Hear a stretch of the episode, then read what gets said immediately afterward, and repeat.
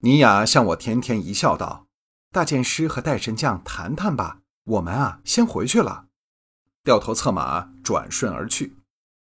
红石等当然知情识趣，招呼一声，追着尼雅去了，只留下我和戴青青两人。戴青青眼神幽怨，轻轻道：“离别前，大剑师可否抱抱我？”我跳下马来，到了他的身旁，搂着他的腰肢，将他从马上抱了下来，拥着痛吻他的香唇。这黑美人的反应热烈至近乎疯狂。我离开了他的香唇，喘息着道：“我想向你问一个人，就是你的净土女仆灵思，她现在哪里？”戴青青一呆道：“你怎会认识她？”我道：“你不知而已。那晚我偷进刘仙城，全赖他掩护我，才得以偷进你的神将府去。城破前，你曾回房沐浴，那时我正坐在门厅旁的大椅里。”戴青青在我怀里强烈的颤抖了一下，呆道：“你。”我柔声道：“难道你不喜欢让我看到你的裸背吗？”戴青青送上香唇，任我品尝。再分开时，戴青青道：“假若不是我领部的人需要我回去，我宁死也不会离开你。就算你每天打我骂我，也不会走。”我心中涌起无限离别的情绪，怜惜道。我疼你还来不及，怎会打你骂你？你放心回去吧。快则一年，迟则三年，我必会渡过重洋，到黑茶国来找你，因为我绝不会放过那万恶的乌帝。我顿了顿，再道：“连丽君是否仍在聚仙湖？”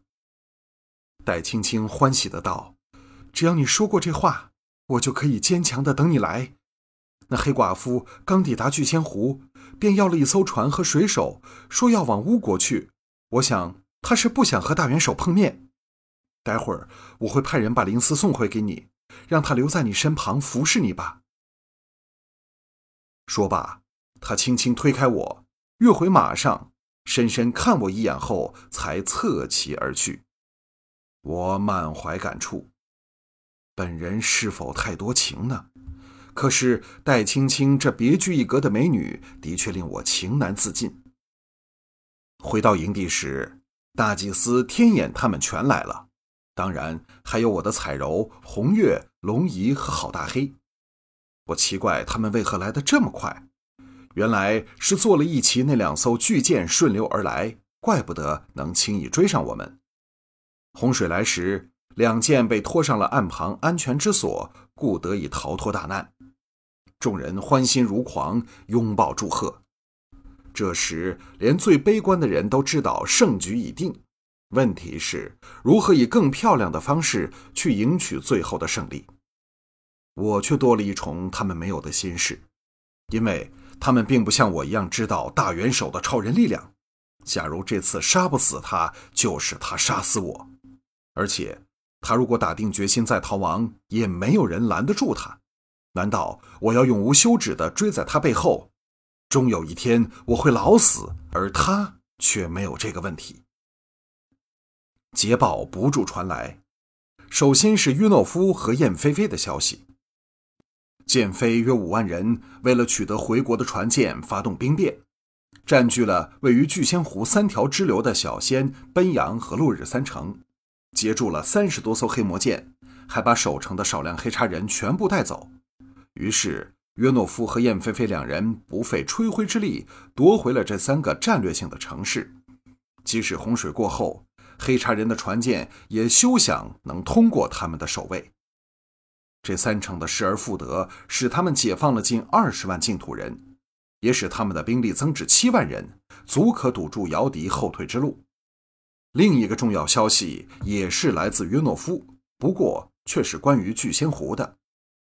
洪峰涌进了聚仙湖，冲翻了停在湖旁的黑魔剑。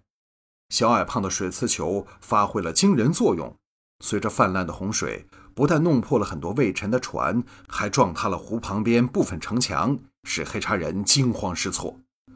两城的净土俘虏趁机逃了出来，躲在附近的乡村。大水也把湖旁万顷良田彻底摧毁，使黑茶人立刻面临粮荒的困境。洪水两天后才有三条支流退去，聚仙湖的水位逐渐恢复正常。这时，我也禁不住猜想，那些水库应有多大，才能造成这么可怕的水患？我发出命令，使人通知约诺夫和燕菲菲两人有关我们和四大神将的协定与安排，又派遣了一批净土军到黑沙人里，随他们往北方去。一方面可避免不必要的误会，同时也看看如何由黑茶人手上接收其他城市。黄昏时分。戴青青将灵思送了过来，灵思见到我，像见到亲人那样投入怀中，拥着我，只是哭泣。身旁诸女都知道他为我所做的勇敢行为，对他怜爱非常，同声安抚他激动的情绪。林思在我怀中抬头道：“我舍不得离开小姐，她是个好心肠的人，从来不欺负我们净土人。”如果不是她，姚迪恐怕连半个俘虏都不会留下来。我们对戴青青的好感又添几分。林思低声道：“我的亲人全在战乱中死了，大剑师，我以后可以跟在你身旁服侍你吗？小姐说有一天你会带我去见他的。”他在诸女面前说出这事，使我大感尴尬，不知如何回答。幸好尼雅将他搂了过去，道：“来，不要再哭了。大剑师啊，常提起你，关心你的安危。以后他如果去见戴小姐，一定会带你一起去的。”我长长出了一口气。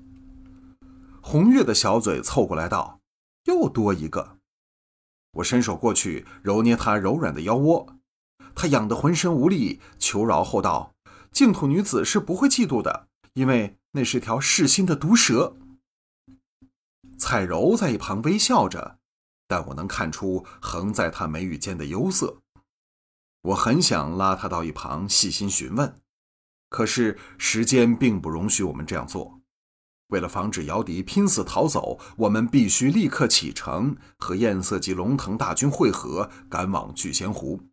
什么事都留在这净土最后一场大决战有了结局。再说吧。